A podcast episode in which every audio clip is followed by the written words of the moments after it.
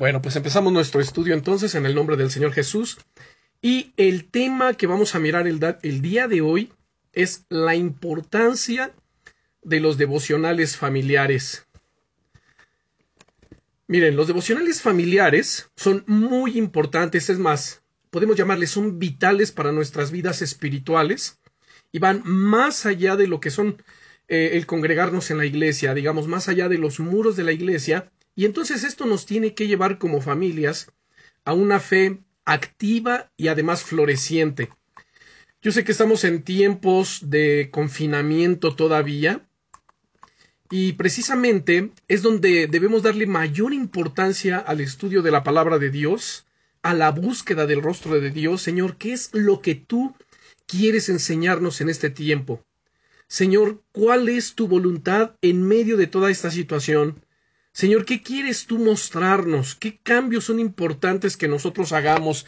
¿En qué cosas, Señor, debemos nosotros poner atención? Entonces, es un tiempo donde, miren, muchos se quejan. Ay, no, son tiempos malos, son tiempos muy feos, son tiempos no sé qué. O sea, lo ven con un pesimismo y además negativismo. Sin embargo, nosotros como hijos de Dios entendemos lo que dice Romanos capítulo 8 versículo 28, que a los que a Dios amamos, todas las cosas nos ayudan a bien. Todas. Si alguien puede decir, a ver, ¿y esto en qué nos ha ayudado durante un año? ¿Cómo en qué? A tener más tiempo para buscar a Dios para meditar en su palabra, para estudiar la palabra, para profundizar en ello, para conocer más a Dios, también para compartir el mensaje de salvación. O sea, la gran bendición que tenemos nosotros es que los medios de comunicación los podemos utilizar, o sea, no es algo que nosotros no podamos hacer, no es algo que solamente esté al alcance de unos pocos, sino todo mundo tenemos hoy día acceso a los medios digitales, a los medios de comunicación, particularmente el Internet, las redes sociales. Y a veces el cristiano, el Hijo de Dios, no lo explota, no lo utiliza como debiera ser. Y, pero los del mundo, la gente que no conoce a Cristo, los utiliza, los aprovecha al máximo. Y eso entonces me recuerda a las palabras del Señor Jesús que dice que los hijos de este siglo son más sagaces en su trato con sus semejantes que los hijos de luz. Así que nosotros debemos despertar, debemos eh, clamar a Dios con el corazón, Señor, dame claridad en mi mente, en mi corazón, ayúdame, Señor, a saber qué hacer en medio de las diferentes circunstancias que estoy viviendo o que estamos atravesando. Así que bueno, vamos a orar.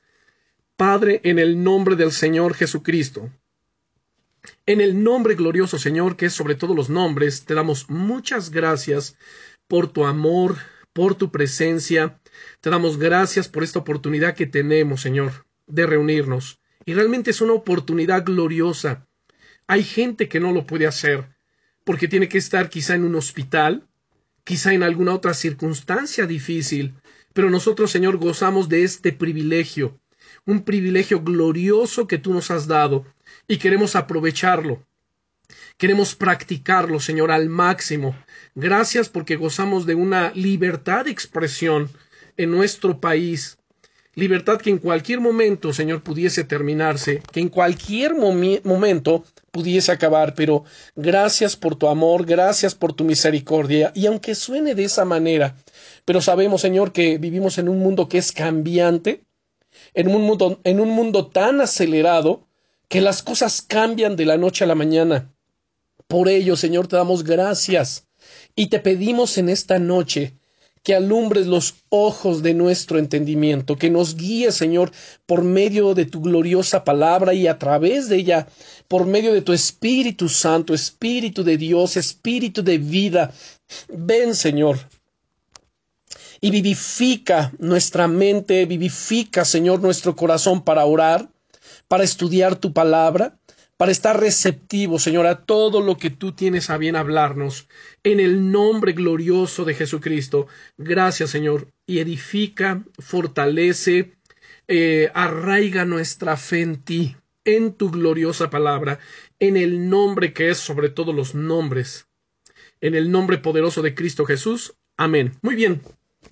Y bueno, como ya hemos tomado este estudio de los miércoles por la noche, eh, son estudios familiares, estudios acerca de la paternidad, acerca de todo lo que concierne a la familia, el buen funcionamiento y por supuesto pues lo que la Biblia dice respecto de tantas eh, preguntas, de tantos cuestionamientos que de repente llegan a surgir en el seno familiar, cómo debemos funcionar, cómo educar a los hijos, cómo hacer ciertas cosas, etcétera. Pero hoy estamos hablando y enseñando acerca de la importancia de los devocionales familiares. Así que recuerden, los devocionales familiares son vitales para mover nuestras vidas espirituales, para nutrirlas, para fortalecerlas, para acrecentarlas y para moverlas más allá de los muros de la iglesia, hacia una fe efectiva, activa y además floreciente. La pregunta que surge aquí, porque hablamos mucho de los devocionales, por algunos añitos, un par de años les estuve enviando cada día devocionales a través de audio, pero a pesar de ello, todavía hay quien se pregunta, oye, ¿y qué es un devocional? Y sobre todo, ¿qué es un devocional familiar? ¿Qué significa tener devocionales familiares? Bueno, permítanme decirles que los devocionales familiares son un tiempo establecido cuando el esposo y la esposa, o padres e hijos, se sientan a leer la Biblia y a orar juntos. Es un tiempo destinado a edificar a cada miembro, a cada individuo, y establecer un sentido de unidad y dirección dentro de las familias. Así que es importante ser intencionado sobre un tiempo devocional y desarrollar una, cultura familiar alrededor de ese hábito, porque precisamente tenemos que hacer de los devocionales, de la lectura y el estudio de la Biblia, de la oración, un hábito, un hábito diario. Así como tenemos diferentes hábitos en la higiene personal, etcétera, el, hacer ejercicio, entre muchas otras cosas, bueno, la prioridad, lo que debe encabezar nuestra lista de hábitos y prioridades precisamente es esto, nuestra relación con Dios. Y eso lo hablamos hace ocho días, ¿se acuerdan? Bien, los devocionales familiares pueden iniciar relaciones profundas con los niños cuando los hijos son muy pequeños y ampliar las oportunidades para orar con ellos y por ellos. Recordemos las palabras que encontramos en el libro de Proverbios en el capítulo 22 versículo 6 que nos dice instruye al niño en su camino y cuando sea viejo, cuando sea grande, cuando tenga que enfrentarse al mundo, cuando tenga que enfrentarse a las presiones de la sociedad, pues no se apartará de ella, no se apartará de la palabra, no se apartará del buen camino. ¿Por qué? Porque tendrá un fundamento sólido en su vida y en su fe. Ahora bien, para estos tiempos de devocionales familiares, ¿saben? A veces puede requerir un cambio en la manera en que una familia invierte su tiempo.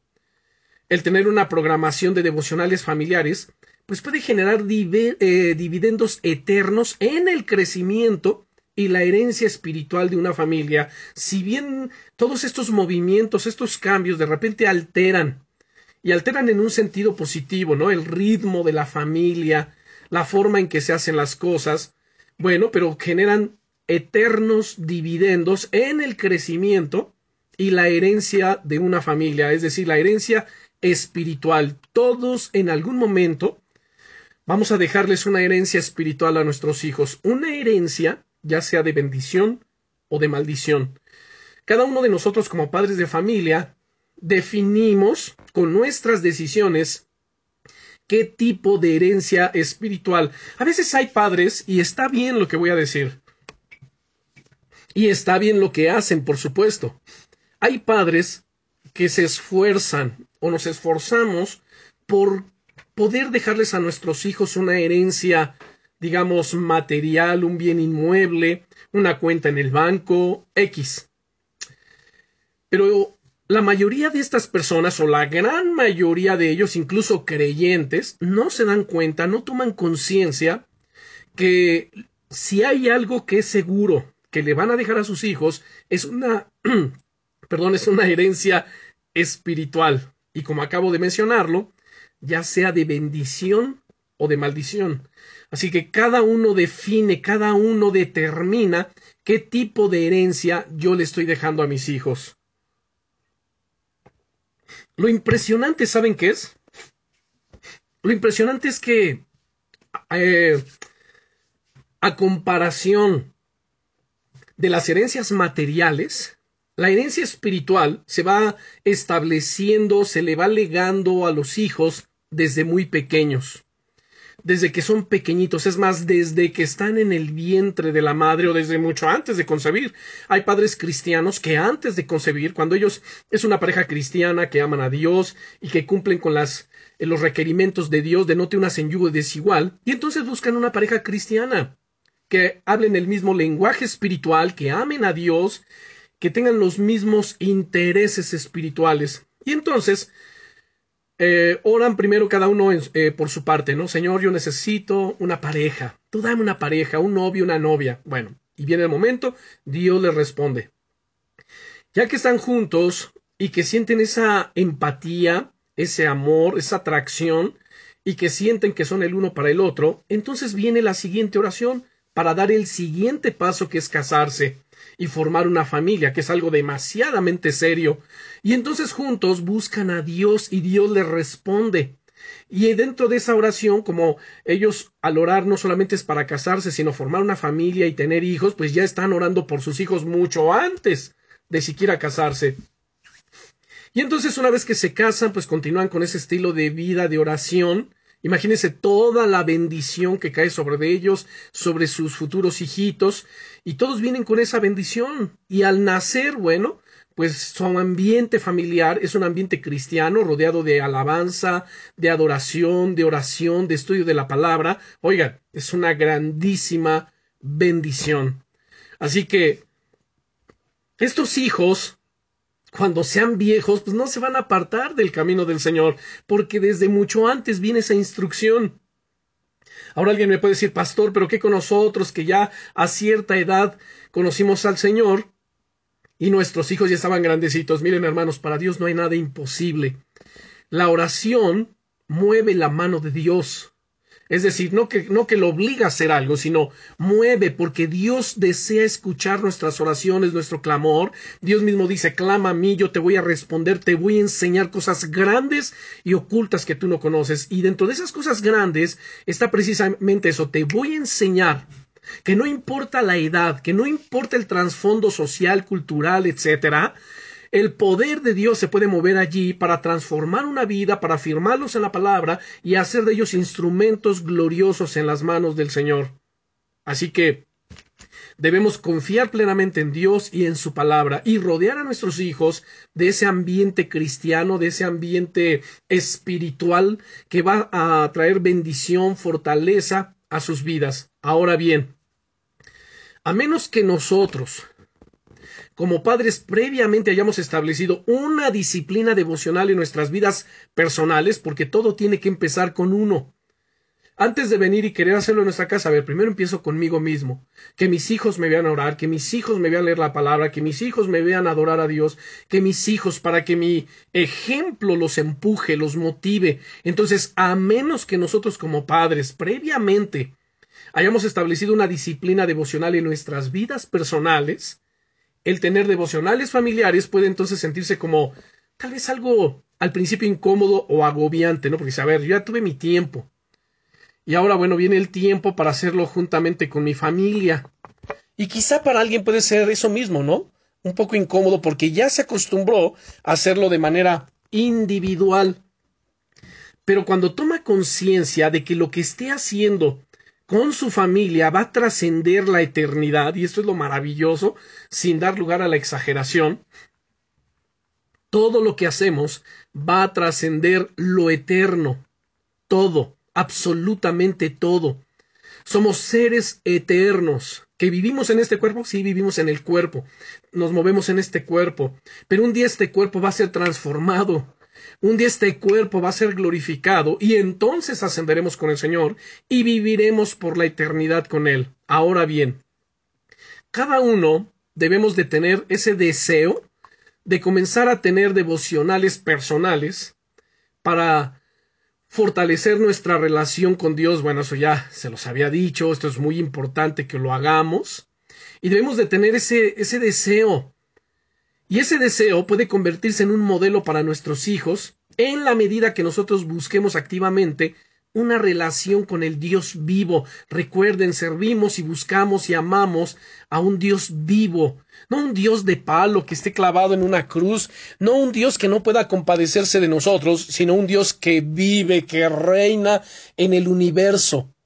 Un Dios eterno que sus párpados examinan la tierra y sus ojos están atentos a nuestras vidas en todo momento, a cada paso que damos, cada pensamiento que se cruza en nuestra mente, todo absolutamente, Él lo sabe, Él lo conoce. Ahora, nuestro propio compromiso con la lectura de la Biblia y la oración habla acerca de la importancia que nosotros como padres coloquemos en nuestro propio desarrollo espiritual. Y aquí quiero hacerles una pregunta.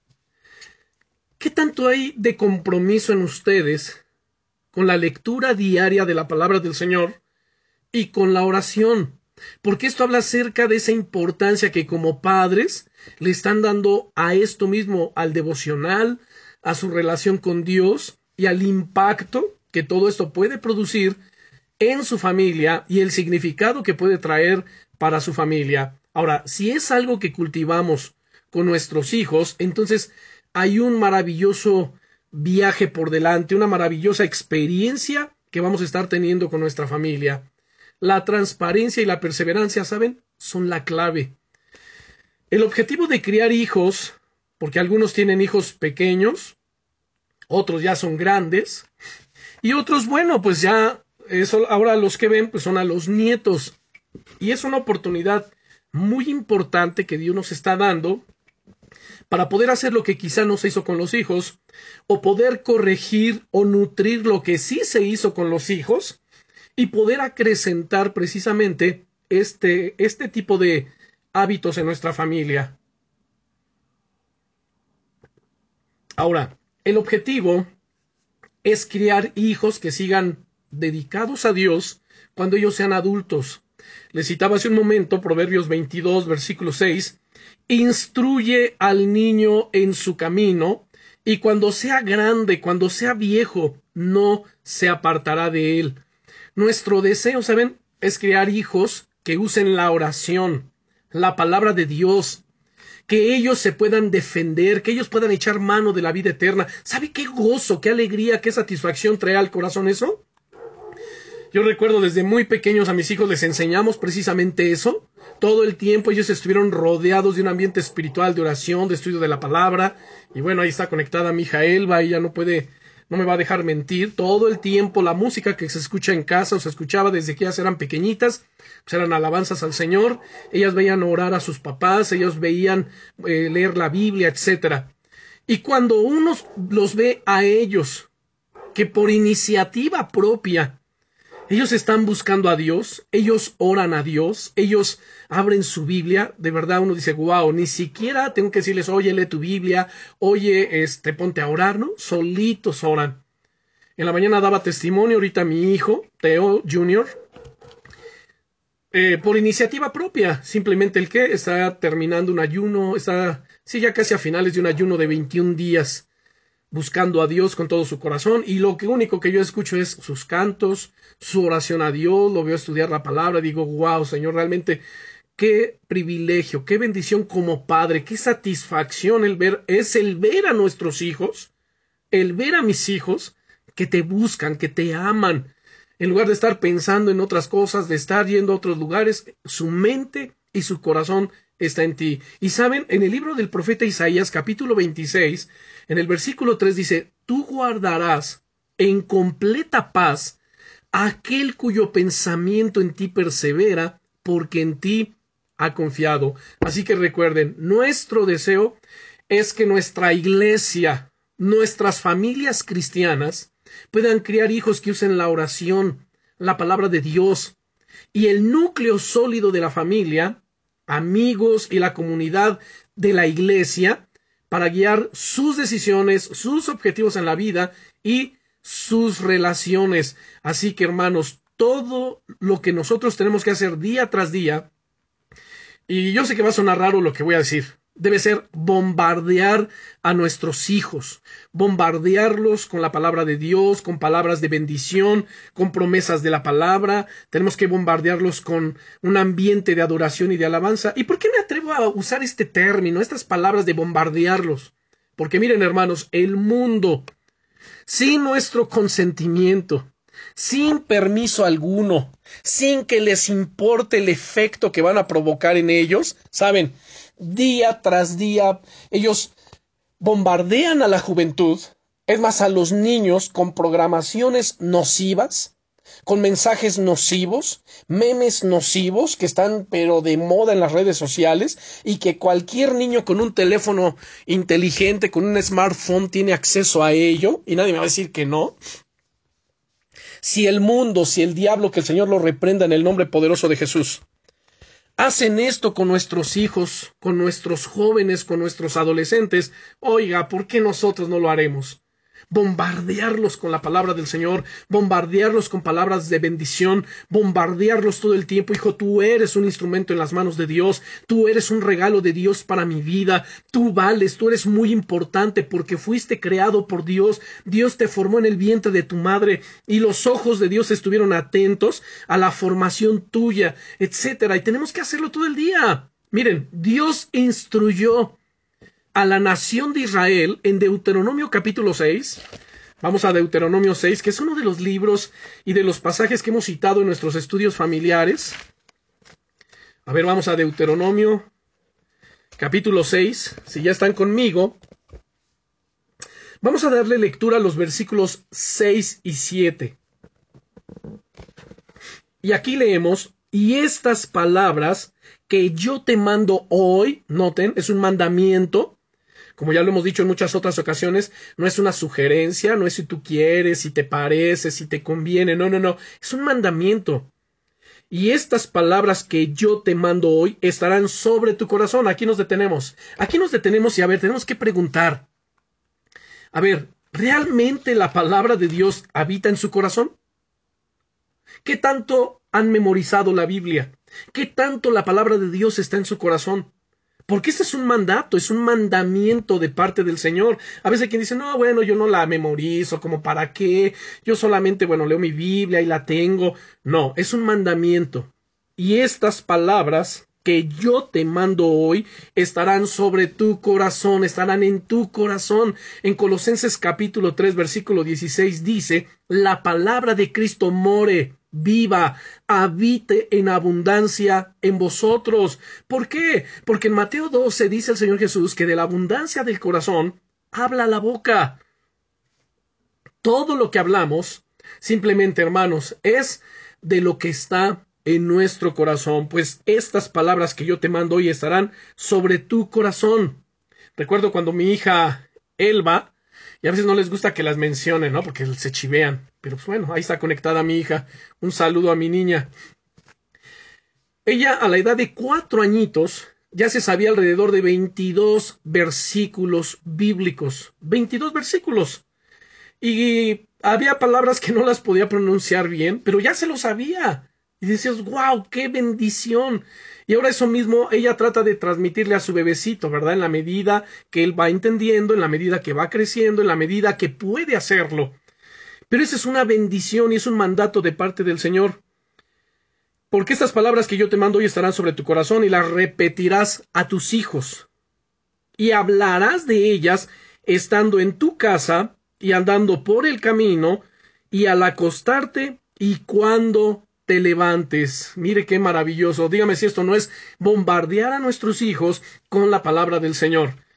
Yo sé que para a veces hay gente que no está familiarizada con la Biblia. Es más, simplemente podemos decir eso, gente no nacida de nuevo, que no está enamorada de Dios, que solamente puede ser un simpatizante de la palabra. Y todo esto que hablamos, pues se le hace exagerado. Si a alguno de ustedes todo esto que estoy hablando se le hace exagerado, yo le invito a que vea el fundamento de su fe, porque muy probablemente no ha nacido de nuevo, no ama a Dios con todo su corazón, y entonces se puede encontrar en serios problemas espirituales en cuanto a la eternidad.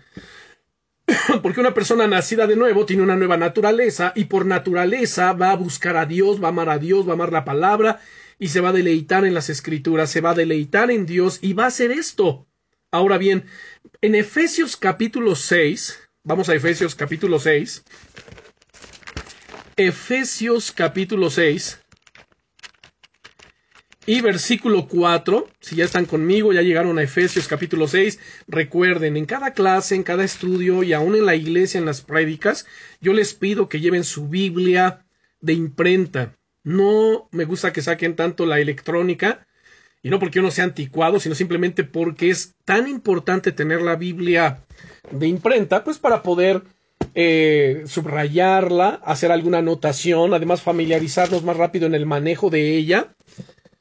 Es una ventaja que tengamos los medios electrónicos, sí, es una ventaja, yo la uso, pero solamente como una fuente de apoyo, nada más. Bien, Efesios capítulo 6, versículo 4 nos dice, y vosotros padres, no provoquéis a ira a vuestros hijos, sino criadlos en disciplina y amonestación del Señor. Evidentemente, los padres debemos enseñar a los hijos. En mi caso particular, pues ahora me toca a los nietos cuando los tengo aquí cerca y cuando no, bueno, para ello tienen a, a sus papás. Pero los padres deben enseñar a sus hijos acerca de Dios y acerca de sus caminos. Tiene que enseñar a amar a Dios, tiene que enseñar a leer la palabra, tiene que enseñar a los pequeños promesas prácticas, promesas de la palabra del Señor que le lleven a qué? A apoyarse en Él, a confiar en Dios, a amar a Dios y, por supuesto, a depender de Dios. Una gran manera de hacer esto es el compromiso con Dios juntos como familia, a través de la oración y la lectura de la Biblia. Miren, al hacer los devocionales familiares, no solo instruimos a nuestros hijos, sino que modelamos comportamientos que apoyan el crecimiento espiritual. Muchas veces, mediante la enseñanza a los niños, somos desafiados en nuestra fe como padres. Los devocionales familiares son buenos para el crecimiento espiritual de todos en la familia. Todos los miembros de la familia son fortalecidos, todos los miembros de la familia eh, también son confrontados con la palabra. Al tener devocionales familiares, nos centramos en el desarrollo de la personalidad. ¿Qué les recomiendo hacer? Miren, usen pasajes de la Biblia eh, pertenecientes a las situaciones o necesidades de la familia, necesidades familiares. Cada uno tiene que preguntarse, a ver, ¿qué necesidades eh, familiares tenemos? ¿Qué necesidades tienen mis hijos o nosotros, los adultos? Bueno, en base a ello van a elegir pasajes de la Biblia. Esto permitirá que los niños comprendan que la Biblia es aplicable a nuestra vida diaria en el siglo XXI, que no es un libro anticuado, no, sino que es un libro vigente, que se aplica al día a día, a todas las situaciones cotidianas que se van generando dentro del seno familiar y aún en la misma sociedad. También les ayuda a saber que Dios es un Padre amoroso, que se interesa y que desea tener una relación personal con ellos y que Él está ahí con sabiduría y orientación para sus vidas. Miren, a medida que los niños van creciendo, es de mucha ayuda el conectar la doctrina y la teología con los resultados de la vida. La comparación con otros sistemas de fe les ayuda a desarrollar las habilidades analíticas que necesitarán en la medida que ellos maduran y van creciendo en su fe. Y esto es muy importante, que los niños puedan tener esa capacidad desarrollada, porque todos tenemos la capacidad, pero hablo de desarrollada, ¿de qué? De cuestionar, esa capacidad analítica, de analizar todas las situaciones, todas las cosas. A ver, papá, ¿y por qué oramos? ¿Y por qué creemos esto? ¿Y por qué aquello? Y los papás no tienen que responder con un Ah, pues es que así tiene que ser, pues es que así nos dijo el pastor, pues es que así se, se, hace siempre, o es que esa es la costumbre, ya no preguntes más. No, no, no, momento, a ver, qué bueno que desafíe nuestra fe, qué padre, qué bendición, y nosotros tenemos que tener respuesta a sus preguntas. Y por eso es tan importante lo que leímos en Deuteronomio capítulo 6, versículos 6 y 7, de que estas palabras que yo te mando hoy estarán en tu corazón. Si la palabra de Dios está en mi vida, en mi corazón, cuando me pregunten, yo tendré palabra que responder, yo tendré que hablar. De lo contrario, ¿de qué le voy a hablar? ¿De qué les voy a responder? Pues no tendré nada que decir.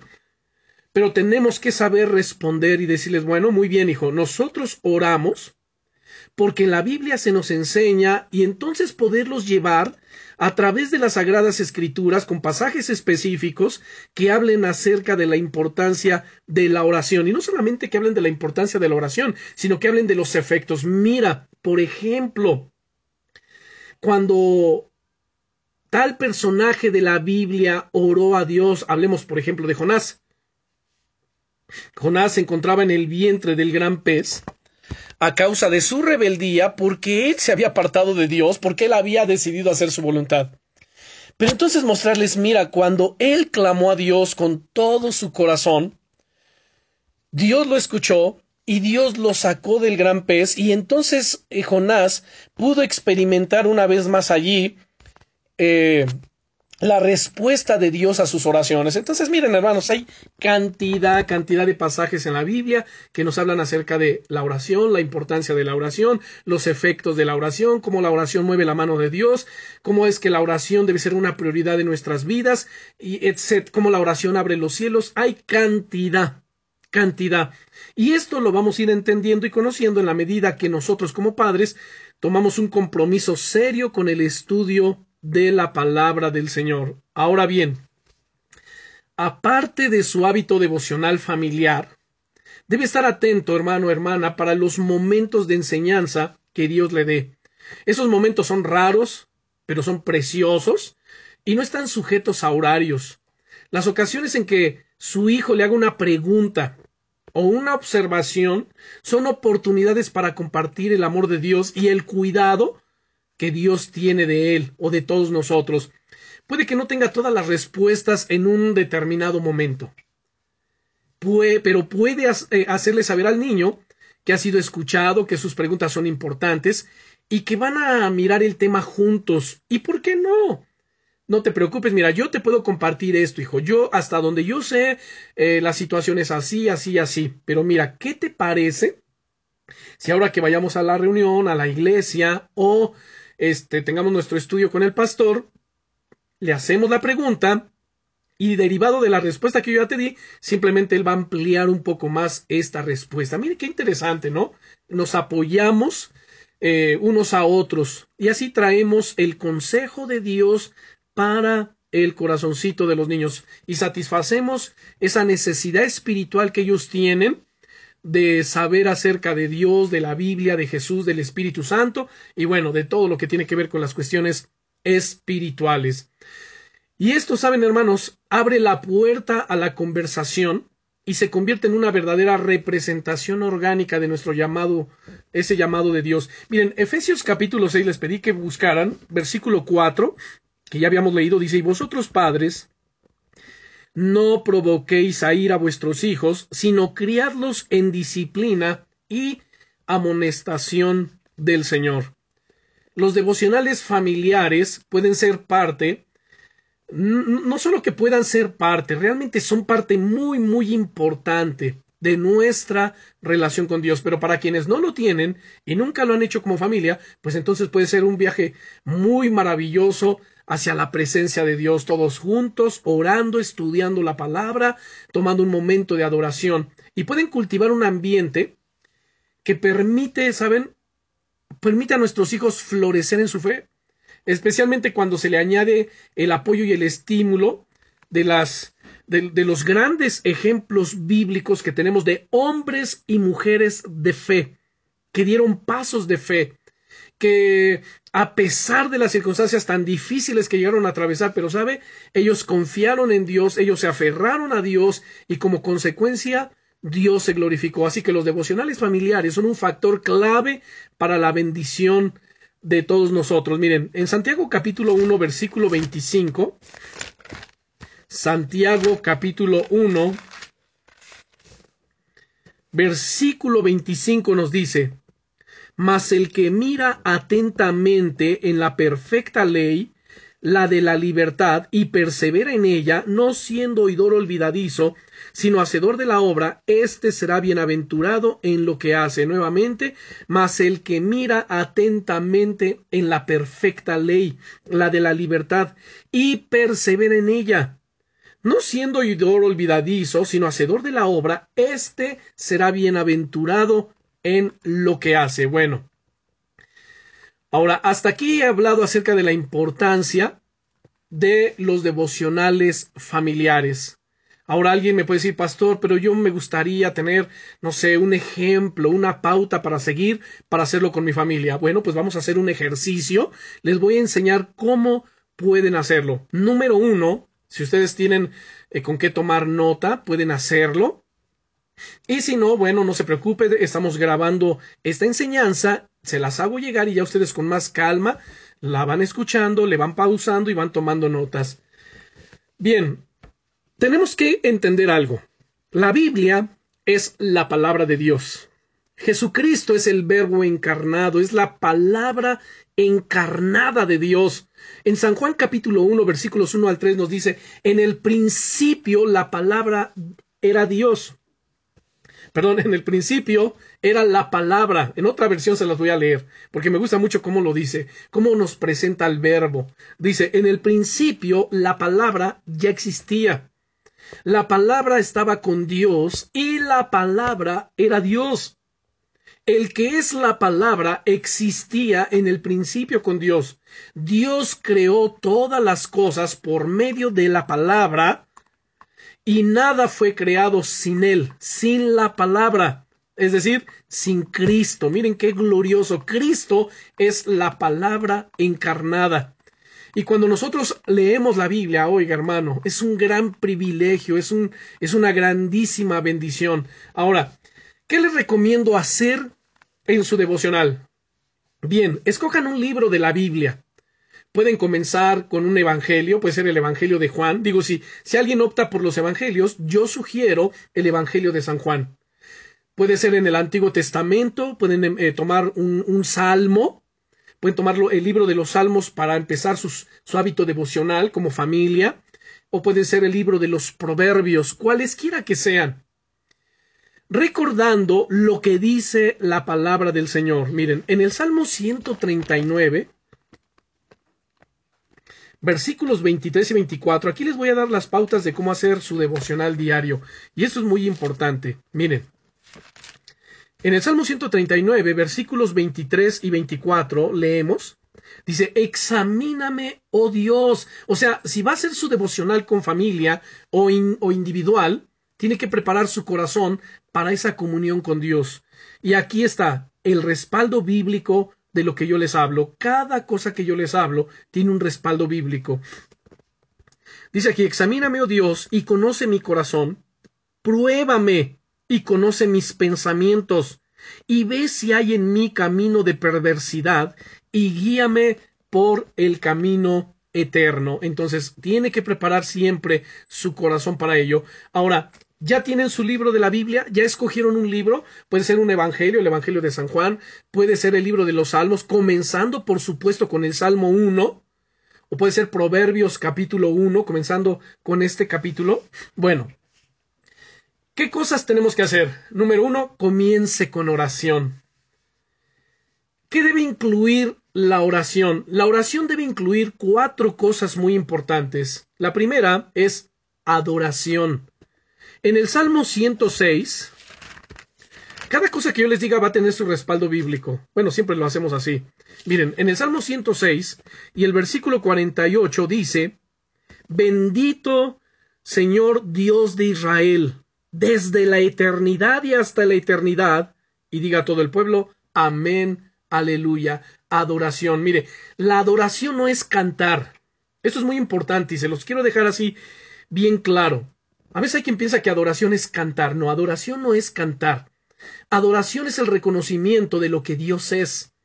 Adoración es obedecerle a Él, es amarle. Adoración, hermanos, es eh, practicar sus leyes, sus mandamientos, sus estatutos, sus decretos. Eso es adoración, cuando le obedecemos. Bien, número dos, ¿qué más debe de tener nuestra oración? Confesión. Tenemos que venir y confesar nuestros pecados delante del Señor.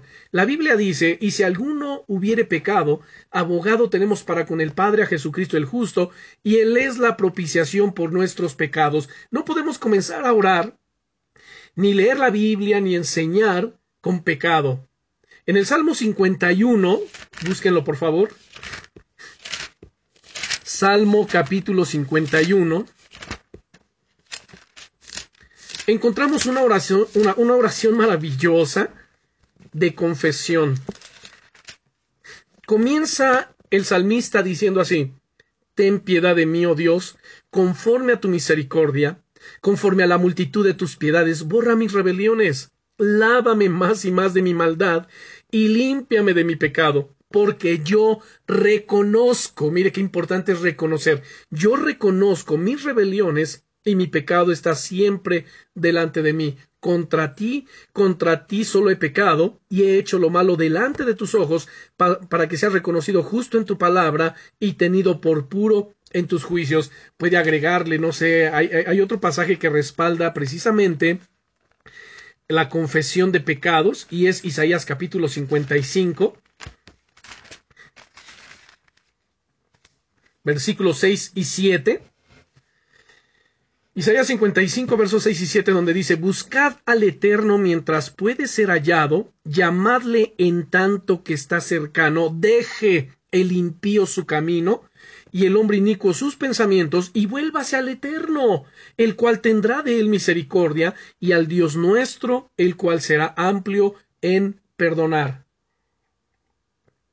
Tercer elemento que debe incluir nuestra oración son las acciones de gracias. En el Salmo 100, vamos a buscar el Salmo 100.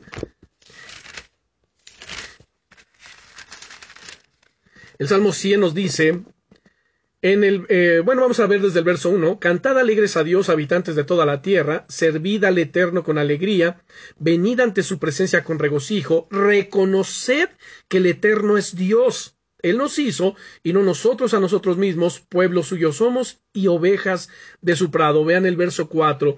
Entrad por sus puertas con acción de gracias, por sus atrios con alabanza. Entonces, acciones de gracias. Señor, te doy muchas gracias por este día, gracias por mi familia, gracias por el alimento que pones delante de nosotros, por el trabajo, gracias por todo. Bien. Y entonces el elemento número cuatro que debe de incluir nuestra oración es las súplicas.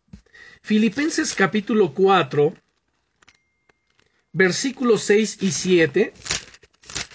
Filipenses capítulo 4, versículos 6 y 7 nos dice, por nada estéis afanosos, sino sean conocidas vuestras peticiones delante de Dios en toda oración y ruego, con acción de gracias, una vez más aquí, las acciones de gracias, y la paz de Dios, que sobrepasa todo entendimiento, guardará vuestros corazones y vuestros pensamientos en Cristo Jesús. Entonces, estos cuatro elementos tiene que llevar nuestra oración. La adoración, la confesión, las acciones de gracias y las súplicas. Y también, bueno, puede haber, eh, puede cantarle al Señor, puede tener un momento de alabanza. A ver, vamos a entonar un canto para el Señor, vamos a alabarle, vamos a glorificarle. Ok. Tercero, Ahora sí, lea el texto bíblico y tengan todos un cuadernillo o un diario que dediquen para para su devocional y van a anotar allí sus observaciones. Ejemplo, supongamos que tomamos el libro de los Salmos, el capítulo 1. Y entonces este capítulo 1 lo leemos ahí con nuestra familia, con nuestros hijos. Además es un salmo que es corto, dice Bienaventurado el varón que no anduvo en consejo de malos, ni estuvo en camino de pecadores, ni es ni en silla de escarnecedores se ha sentado, sino que en la ley del Eterno está su delicia, y en su ley medita de día y de noche. Será como árbol plantado junto a las corrientes de las aguas, que da su fruto en su tiempo y su hoja no cae, y todo lo que hace prosperará. No así los malos, que son como el tamo que arrebata el viento. Por tanto, no se levantarán los malos en el juicio, ni los pecadores en la congregación de los justos, porque el Eterno conoce el camino de los justos, mas la senda de los malos perecerá. Y entonces, una vez que leyeron este pasaje, ahora vienen una serie de preguntas que deben hacerse delante de todos. A ver, ¿qué les impactó más de este pasaje? Y entonces cada uno puede traer, puede dar su opinión y anotarlo ahí. A ver, ¿qué te impactó más de este pasaje? Segundo, ¿has fallado en vivir de acuerdo con este principio? No, pues que sí, ok. ¿De qué manera? Tercer pregunta que pueden hacer. ¿Qué verdad te enseñó Dios en este pasaje? Número cuatro. ¿Te hizo ver algo que está mal en tu vida? Pues si no, pues que sí. Y la otra pregunta es, ¿qué? ¿Qué te hizo ver mal? Ah, pues esto o aquello y anotarlo. Otra pregunta que se puede hacer allí en ese momento de devocional familiar es, ¿te corrigió Dios de algo en lo que has estado equivocado? ¿En qué? Y anotarlo también. ¿Para qué? todo esto es para que al final oren juntos y busquen apoyarse y corregir precisamente lo deficiente, ¿no? Otra pregunta que pueden hacer es, ¿qué te enseñó Dios a hacer correctamente? A ver, ¿qué te está enseñando? ¿Qué necesitas hacer? A ver, ¿hay un ejemplo a seguir, a imitar en la Biblia que tú puedas tomarlo? No, pues que sí, ¿quién? Ok, y anotarlo también. ¿Hay promesas para hacerla tuya? No, pues que sí. ¿Qué promesa encuentras en este pasaje? Y también anotarlo. Y otra, otra cosa que se puede hacer, o que se debe de hacer en medio de este devocional, es aplica lo que has aprendido, ¿no? Esto tiene que ver con la aplicación práctica de lo que se está aprendiendo, de lo que se está leyendo. A ver, ¿qué harás hoy mismo para ponerlo en práctica en tu vida? O sea, ¿cuáles son las acciones que vas a tomar? ¿De qué manera tú lo vas a aplicar? ¿De qué manera lo vas a vivir? Ah, pues yo de esta manera y tú pues de esta otra manera porque para mí fue diferente, porque a mí me habló Dios de esta otra forma y yo siento que yo necesitaba escuchar esto porque pues sí he, estado escuchando o tal vez más a los amigos, porque miren, de acuerdo al Salmo 1 que dice, bienaventurado el varón que no anduvo en consejo de malos, ni estuvo en camino de pecadores ni en silla de escarnecedores se ha sentado, sino que en la ley del Eterno está su delicia y en su ley medita de día y de noche. Miren, hermanos, pero por supuesto que a los que estén reunidos allí, Dios a cada uno le va a hablar de una manera diferente. No necesariamente le va a hablar lo mismo a cada uno. ¿Por qué? Porque somos gente diferente, con carácter, con temperamento diferentes. Y entonces Dios, y con gustos, por supuesto, diferentes, inclinaciones diferentes, y Dios a cada uno le va a hablar de manera diferente, pero de que Dios va a hablar a cada uno, por supuesto que Dios va a hablar.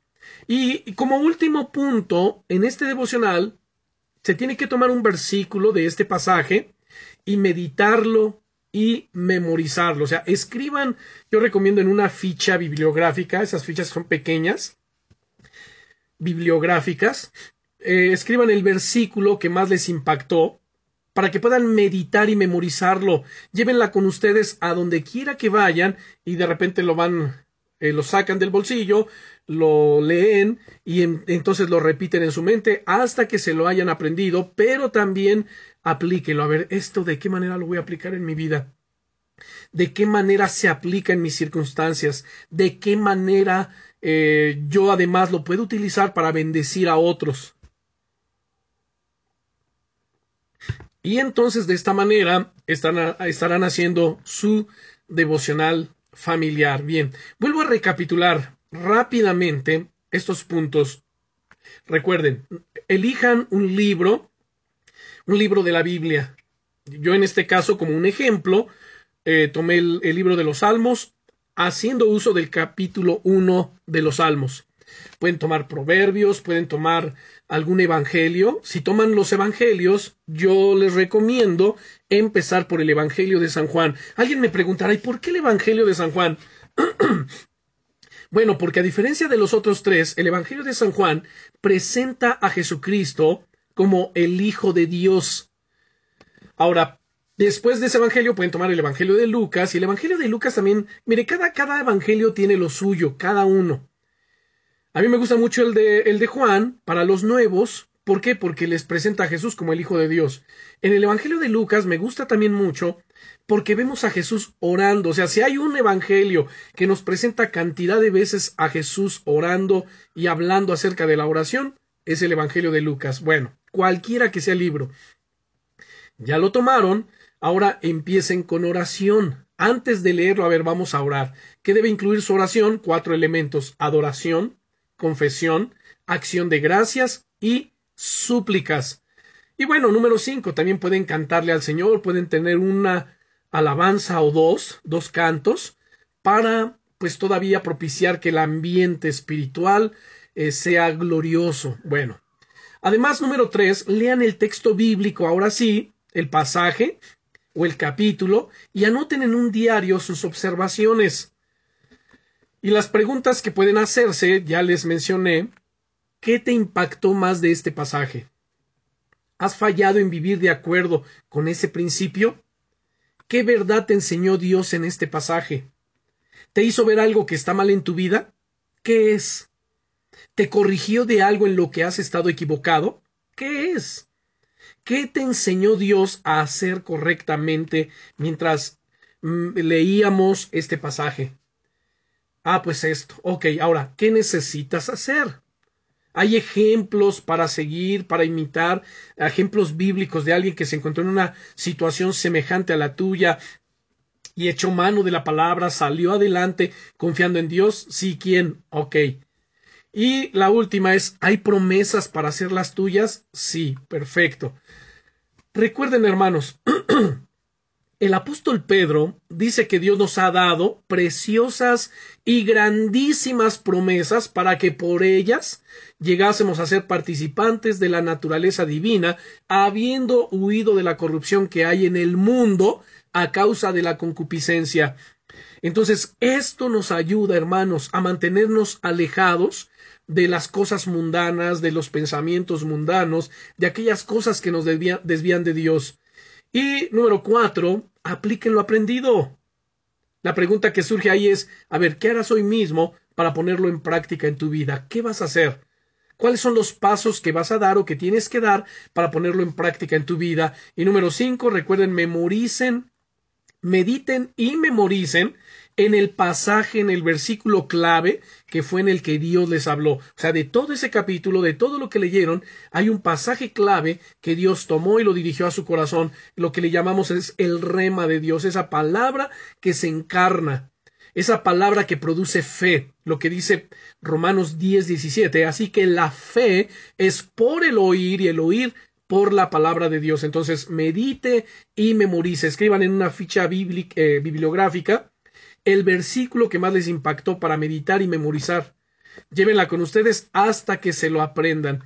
Y de esta manera se van a dar cuenta que estarán creciendo en su fe, estarán creciendo en su devocional y en su devoción personal, individual, pero además familiar. Qué maravilloso es esto, podérselo transmitir a su familia, a sus hijos. Y esto es desde pequeños, la responsabilidad que como padres de familia se tiene que afrontar y adoptar es yo tengo que instruir a mis hijos en el camino de Dios para que cuando sean grandes ellos no se aparten de él. Esta es la responsabilidad de todo padre de familia. La responsabilidad no es del pastor, que quede bien claro, no es de la iglesia. Vamos a la iglesia, recibimos como el día de hoy estas enseñanzas, que son las pautas a seguir, a ejecutar. ¿Para qué? Para ser bendecidos, para que nuestra fe crezca pero todo reside en casa. A ver, en casa es donde se pone en práctica y en acción todo lo aprendido. A ver, en casa es donde yo oro, donde yo estudio mi la Biblia, donde yo medito, donde yo echo mano de otros libros como fuentes de apoyo, de ayuda, pero lo hago aquí en mi casa, ¿no? Instruyendo a mi familia, a mis hijos, a los que estén cerca de mí. Y esto es cada uno, porque cada uno Recuerden lo que dice Proverbios 14.1. Aquí en Proverbios 14.1 habla respecto de las mujeres diciendo, la mujer sabia edifica su casa, más la necia con las manos la derriba. Por consiguiente, los padres de familia tenemos que tomar también acción en casa, ser ejemplos de oración, ejemplos de estudio de la palabra, de que practicamos y vivimos la palabra. Y con esto no somos impecables, ojalá y fuésemos impecables. Tenemos fallas, tenemos errores, pero día a día los vamos superando en la medida y proporción que nos sometemos a la palabra, que obedecemos la palabra, que practicamos la palabra del Señor. Y con esto concluimos nuestra enseñanza sobre la importancia de los devocionales familiares. Oremos. Padre, en el glorioso nombre de Cristo Jesús, te damos gracias, amado Señor, por esta enseñanza. Te damos gracias, Dios del cielo, porque hoy pudimos entender la importancia de cómo familias poder llevar a cabo ese devocional familiar el, inculcar el hábito de la lectura, de la oración, del estudio de la palabra, la meditación de la palabra, la práctica de la palabra, para que tengamos familias bendecidas, nutridas con las sanas palabras de la doctrina de Jesucristo. Y será así una iglesia gloriosa, una iglesia bendecida, fortalecida, una iglesia que te refleje en esta tierra. Yo oro en el nombre de Jesús que tú des a cada uno sabiduría, el entendimiento, eh, la fortaleza, Señor, y la determinación de poder a partir de hoy tener con su familia, Señor, un tiempo devocional. Poder abrir la Biblia y decir, a ver, me voy a aplicar, voy a estudiar, voy a compartir algo con mi familia, con mis hijos, necesito hacerlo. Que cada uno tomemos esa iniciativa, que rompamos con el, eh, eh, con la, pasividad, que se rompa en el nombre poderoso de Jesucristo, pero que cada uno, Señor, de estos pasos de fe, en el nombre poderoso de Jesucristo. Gracias, yo te pido que guardes cada hogar, cada familia aquí representada, que extiendas tu mano gloriosa, Señor, protegiendo, guardando, asistiendo en todas las cosas. Gracias, Señor, en el nombre de Cristo Jesús. Amén.